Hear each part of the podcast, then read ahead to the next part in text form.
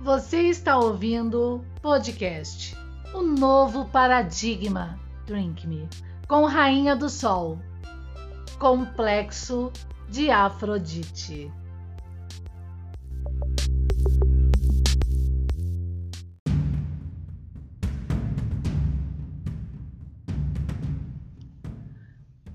Bom dia! Sejam todos bem-vindos aqui nessa quinta-feira, primeira semana de janeiro de 2022. Eu, Rainha do Sol, né? Ou doutora Karim Mozena, faço pós em psicanálise e psicologia, né? E como Rainha do Sol, na verdade, né? Eu uso esse pseudônimo nas minhas obras, todas disponíveis ali na Amazon, né? .com.br ou na nossa livraria é, paradigma. É só você entrar lá que você vai ser redirecionado diretamente à Amazon e conseguir obter a, as minhas obras, por assim dizer, e muitas outras também, tá? Que eu indico, porque eu realmente acho é, muito bom mesmo a utilização desse app para você que é realmente pesquisador como eu, profundo aí, para a área da ciência, tá? Vamos lá então.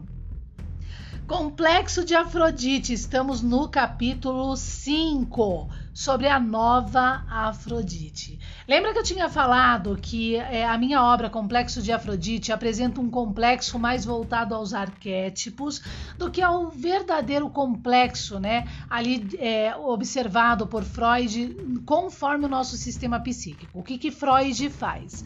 Ele pega o arquétipo, a tragédia de Édipo, coloca essa tragédia sobre o menino, aí junto com a estética espacial e temporal de Kant, já é, na época de Freud, solucionada por Bergson cartesianamente contra as corrupções de Einstein no que concerne às nossas leis naturais e vitais espaciais e temporais, ou seja, a estética espacial temporal e a, a, me perdoe, a estética transcendental espacial e a estética transcendental temporal nada mais é do que o entendimento de dentro de mim espaço-tempo e fora de mim espaço-tempo.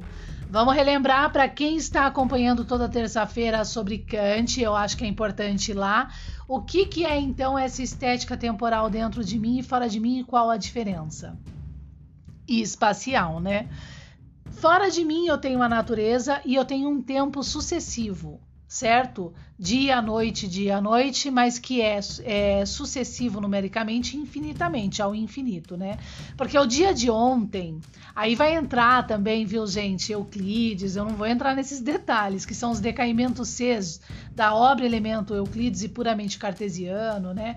E um espaço plano e curvo, né? Da nossa realidade e tal. Então, mas seja o que for o que eu planto, na, eu planto, né? O meu tempo passado e o que eu planto também, né? O meu tempo passado não é o tempo de agora presente, o meu presente automaticamente nos decaimentos euclidianos já é o futuro. Por isso que nas defesas de Jesus Cristo dentro do manuscrito realmente interpretado Spinoza com a cartesiana, o que eu planto eu colho, né, gente? Porque o que eu acabei de plantar no passado, eu já predispus ao meu futuro imediato, já nesse presente praticamente imediato que a gente está o tempo todo, tá? Então, assim, tem toda uma métrica importante para entender, mas seja o que for, a nossa natureza fora de nós é assim, ela é sucessiva no infinito, né, no tempo tempo, né? E sobre uma espacialidade que nós enxergamos e que é real. Ela está lá, ela é concreta, nós tocamos, nós a manuseamos e precisamos também compreendê-la, tá? Agora, inversamente ao quadrado na área e aonde nós estamos, nós temos a nossa psique, o nosso mundo interno, que tem a sua temporalidade. Ou seja, quando você fecha os olhos, primeiro você vê um espaço igualzinho o cosmos, o que está em cima está embaixo. Por quê? Porque é um espaço praticamente vazio, né? Vazio, não é um nada. É um espaço, ele tem cor, ele é negro, tá? Então é um espaço, mesmo que ele seja é, na distância infinito, ou seja, um tipo de um abismo, né? Ele tem profundidade infinito. E dentro dessa infinitude desse espaço dentro de mim, agora, das possibilidades, eu tenho a, não uma, um tempo sucessivo, mas um tempo a priori que me aparenta ser durável. da duração. Ele está lá, né? Ele parece, parece plano, né? E, pro, e profundo, mas ele não é né? Tanto que tudo que entra no meu psíquico, dado o mundo externo, né, e das experiências, eu tenho a possibilidade agora de infinitamente repensar e criar. Então é um espaço receptivo, tá? Daquilo que a gente vive fora. E agora, o que está fora de mim no sucessivo, eu vou conseguir, então, ó, como é complexo, mas é simples no final, tá? Pega uma caneta aí. Eu vou conseguir, então, é, o sucessivo vai receber por comportamento agora, daquilo que eu analisei, toda essa, essa relação, tá? Na espacialidade kantiana, que não tem nada de representações obscuras, conforme o problema de Jung a partir do mês que vem, de fevereiro, terminando o Complexo de Afrodite, todas as quintas-feiras eu vou levantar a obra 18 de Jung e os problemas cartesianos desse nosso psiquiatra moderno também corruptor. A gente tem que ser realista, né? Né, criando aí uma liberdade de associações livres na própria ciência, na própria analítica da psique ou na, ou na psicologia analítica, tá? Isso é importante entender, né? Para quem quer entender tá? Então o convite já está feito. Mas vamos lá então. Então, olha que complexo, compreende? É um complexo. Então, o que que Freud? Vamos voltar para Freud. Ele entendendo toda essa relação, ele pegou o arquétipo, a arquétipo, a tragédia de Édipo, colocou sobre o menino e entre a espacialidade, né, de dentro e de fora, de Kant, compreendendo isso classicamente na cartesiana, ele desenvolveu o complexo edípico normal do ser e do ter. Porque ser, eu sou aonde? Dentro de mim, né? E aonde eu tenho as coisas? Fora de mim. Por isso que o ter é sempre objetal de alvo, tá? É um objeto de alvo. Né? Então eu tenho um objeto e vou relacionar agora esse objeto alvo com os meus sentimentos, os meus ânimos, o meu ser dentro de mim, tá? Então, esse complexo edípico normal, ele vai estar relacionado entre o ser e ter com agora o meu ser de espelhamento com os pares da realidade da vida, tá? Porque na realidade, na nossa natureza, nós temos de uma natureza dada, não adianta querer inventar, né, as suas diferenças e os seus pares, as suas semelhanças. Tá bom? E quando então, conforme Freud, tá, gente, é, você não se assemelha na sua realidade física com o seu par de semelhança, é porque então você está criando uma hostilidade. E aqui começam então os problemas dos distúrbios, dos transtornos, né? Do problema da, da, daquilo que Freud já reclamava entre a Primeira e a Segunda Guerra Mundial, que é a impersonalização parental, né, que é gravíssimo e assim vai, tá? E que essa impersonalização, prestem atenção, ela podem, elas podem ocorrer internamente, sim, pelo papai ou pela mamãe, que vai envolver alienação parental, vai envolver alienação de terceiros dentro da família, vai envolver a hostilidade criada por um pai abusivo e etc, tá? Ou até uma mãe abusiva, que seja. Mas também pode ser criada pelas instituições, que é o problema da ideologia de gênero, tá? Ponto passivo, gente, eu tô falando de ciência, tá? E Ponto final, é ponto passivo, ciência que se prova, entende? Não adianta querer inventar quimera, né? Porque se a gente quer ter uma ciência realmente funcional, a gente vai precisar realmente ter responsabilidade e seguir os caminhos do que ela realmente é. O psiquiatra Jung, conforme vocês vão ver, né? E muito criticado pós Segunda Guerra Mundial por causa do problema do Reich. Ele continua o Reich, o desestruturalismo. A nossa filosofia clínica atual, através das ideias do tal Pacter e Pacter, né? E o cientificismo aqui no Brasil segue a mesma linha, tá? É por isso que a gente está vivendo esse caos aí, né? Porque o homem entrou. É, é, a grande neurose e a grande hipnose aí dos problemas já relatados no futuro de uma ilusão de Freud para quem está acompanhando sexta-feira aqui nosso podcast. Bom. Então entenderam o complexo, né, freudiano? Agora o que é o complexo de Afrodite? O complexo de Afrodite, ele é então um complexo arquétipo de representação compreendendo agora o complexo edípico normal. Porque o complexo edípico normal de Freud, ele é baseado o quê? Eu até abordei essa, essa tabela aí dentro dos meus da minha pós, né? Já levantei essa tabela. ele é baseado em cima do menino. Aí depois é só você inverter e no espelhamento em cima da menina. Aí você tem o complexo Edipo normal. Tudo que sai dessa relação é então anormal, né? E aí você tem uma paga. Né, por caminhar por essas vias da defesa contra a hostilidade e a melancolia que você sofreu na representação dos pares. Então temos aqui a psicanálise, tá? Então o complexo de Afrodite, na verdade, se utilizando desse entendimento, ele então aborda agora um problema especificamente da mulher na condição do entendimento da tragédia de Afrodite, mas não de Afrodite com pares, tá? E, e aquele pomo de ouro, né? É dos argonautas, na verdade, a maçã, tá? Para ser, ah, a Afrodite é mais bela, né? Que ela já é né, é, centrada nesse, nesse sentido, tudo bem. Mas eu me baseio na tragédia especificamente de Afrodite com Psique né, e Cupido, tá? Então agora, euclidianamente na corda é um complexo porque nós vamos ter vários tipos com base numa Afrodite principal da tragédia, vários níveis e tipos de Afrodite entre as Afrodites negligentes e as Afrodites que não são negligentes, na verdade elas são é, excedentes, né, no amor, tá? Elas são super protetoras. Então entre a negligência e a superproteção.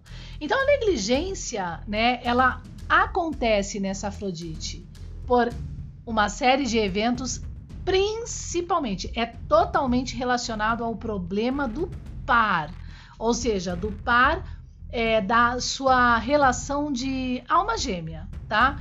E a mesma coisa na superproteção, né? Então, como a gente disse nos podcasts anteriores, a, a grande, né, é, representação do amor, né, que tem o cupido que flecha você para casar, que é a Afrodite, né, a dona dessa empresa, né, é, entre os deuses e para o mundo, ela simplesmente não tem o seu par e não é casada. E por isso ela se casa com o próprio filho, né? Então ela tem, ela, ela é o próprio arquétipo do distúrbio nessa relação e na obra né, na tragédia de Psique e Cupido com ela ali como centro do, do, da como centro e vilã de todos os problemas, tá? Então agora as, as, é, as Afrodites da negligência, né, entre as cartas menores e maiores aqui, nós já relatamos, né, na, na, nas Afrodites anteriores. E a nova Afrodite agora, né, ela é uma Afrodite intermediária entre a negligência e a superproteção, tá? Então é importante entender isso, né? Aquelas primeiras Afrodites lá, por exemplo, a Afrodite do monstro embriagado, ela se torna negligente. A demência de Afrodite, pelo amor de Deus, nem se fala, né? A Vênus calejada é a linha é a linha euclidiana central, né? Que é a nossa Vênus calejada, que é a Afrodite da tragédia de Psique, conforme eu relatei. E a nova Afrodite agora, ela está entre a negligência e a superproteção das pró próximas Afrodites que vão ap aparecer na métrica, tá? Essa nova Afrodite, né? É, que eu, eu a considero como aquela formada por uma cultura né, de, é, de né, onde mi, midiaticamente a mulher que fuma o cigarro é a verdadeira mulher empoderada, né? Ela é totalmente cheia de problemas e distúrbios e que diz respeito agora à sua experiência do primeiro relacionamento e amor e tudo mais. E dentro disso, então, ela não sabe se super protege o filho ou se negligencia. Ela fica nesse, nesse, sabe, nesse vai e vem. Ficar com um novo amor ou não ficar, né? E é onde, então, nessa bipolaridade é, relacional com ela mesma, ela começa, então, a atuar no comportamento dessa forma, né? E em relação aos seus filhos né? Chutando de um lado, querendo a sua porção de um novo amor e ao mesmo tempo a, é, é, abraçando seus filhos, né? E nessa confusão. De tal forma que ela não vai deixar em hipótese alguma e na criação, que é o grande problema, aquela mesma atitude da Afrodite demente, tá? Que é criar os filhos contra o pai, tá bom? Então agora determinando o destino e a sina desses próprios filhos, tá? É, então, dentro dessa coisa agora, né, entre negligência e superproteção, ela entra num disparate incrível, porque basta agora o seu filho que deixou de morar com ela casar para ela entrar então no aspecto superprotetor. Aquilo que ela não estava nem aí na negligência agora entra no aspecto superprotetor tá? E de tal forma que não satisfeita, como uma, é por isso que ela, ela é assim, ela tá entre Afrodite e calejada também, né? Não satisfeita, só que a gente vai ter até Afrodites piores que essa, né? né? Então vai, viram, é um crescendo. Então não satisfeita com essa condição, né? É, é, do casamento e tudo mais, né? É, ela então busca pelas calúnias gravíssimas não só destruir o casamento, como nem pensar, nem pensa sobre o que aquilo pode afetar os próprios filhos que nasceram, né? É, e de tal forma que ela leva uma vida inteira para alcançar esses objetivos, uma vida inteira, tá? Para alcançar esses objetivos até finalmente arrancar, né, dessa dessa mãe, né, dessa psique a, a própria cria, porque esse é um objetivo maior, tá? É, então é uma loucura assim generalizada, né? Uma loucura que é exatamente nesse capítulo aonde eu clamo, né? A importância de se entender que a alienação parental ela não é o suficiente para resolver isso. E é exatamente nesse capítulo que eu levanto também um outro complexo, que é o complexo de Salomão. O complexo de Salomão ele tem uma relação intrínseca com a realidade da, da história de Salomão, que além de é, que independente dele nascer de prostituição lá por causa do problema de Davi, esse Salomão agora, né, ele é coroado em razão da sua mãe. E ele não se casa. Ao contrário, ele bota ao lado dela a rainha mãe. Ele se casa com a mãe no reino, entende? Então, se aí o que, que a gente tem agora de problema nesse relacional? Que é agora uma pandemia mundial, gente. Vários, vários, não é um. Se você sofreu isso, você sabe o que eu tô falando. Casamentos sendo destruídos vários casamentos sendo destruídos. É uma pandemia. Frederico Matos, na época que eu pesquisei, na época de Complexo de Afrodite, quando eu escrevi, ele relata isso claramente no nosso mercado brasileiro e no mundo, da relação sogra e nora, tá? E o que, que acontece então? É, mas isso não exclui, né, a existência de homens, né, com o problema desse complexo, tá? Mas tudo bem, que eu não vou debater agora. Então o que, que acontece? A alienação parental ela não é capaz, né? Ela, ela colabora para resolver esse problema, mas ela não é capaz, porque dentro desse problema nós vamos ter a calúnia e nós vamos ter uma patologia relacional mãe e filho, tá? gravíssima, né? E a automática destruição do casamento. Né? Então, o que, que, eu sugiro ali é o levantamento de leis para que essa raiz nem se aflore, sabe? O botão não, não se aflore na, no mercado social. Leis reais e funcionais que impeçam realmente que essas mães que estão perturbadas tentem invadir os casamentos ou se relacionar inadequadamente com os filhos de forma a permitir que os filhos se casem e tenham a, vida deles independente, né? E sejam filhos realmente firmes e fortes para isso, tá? Então, por isso que entra o complexo é, de Salomão. Então, tem que haver vigia, assim, do Estado, né? Porque o nosso universo é grande. E se não tiver essas leis equilibradoras, né? É a, sociedade é isso, essa essa prostituição, essa horror, né, essa condição que estamos vendo que destrói o mais importante do ser humano, que é a base familiar e o seu equilíbrio, tá? Isso aí começa na raiz de terceiros dentro mesmo da família, que envolve a vovozinha, tá bom?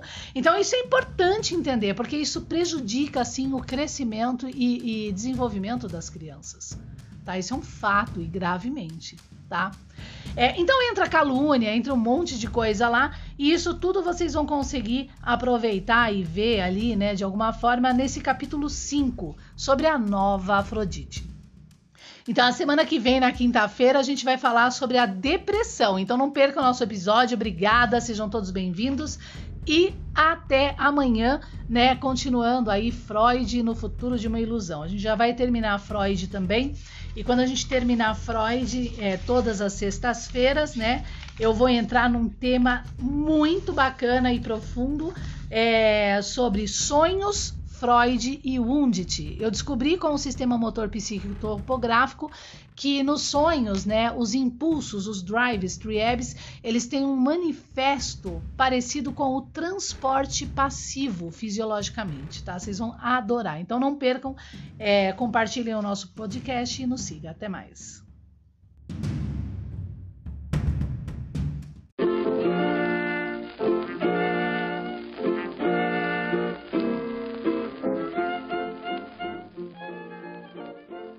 Obras escolhidas a dedo, livros que acompanham todas as defesas das redes sociais de um novo paradigma, aonde você vai encontrar o novo paradigma.online.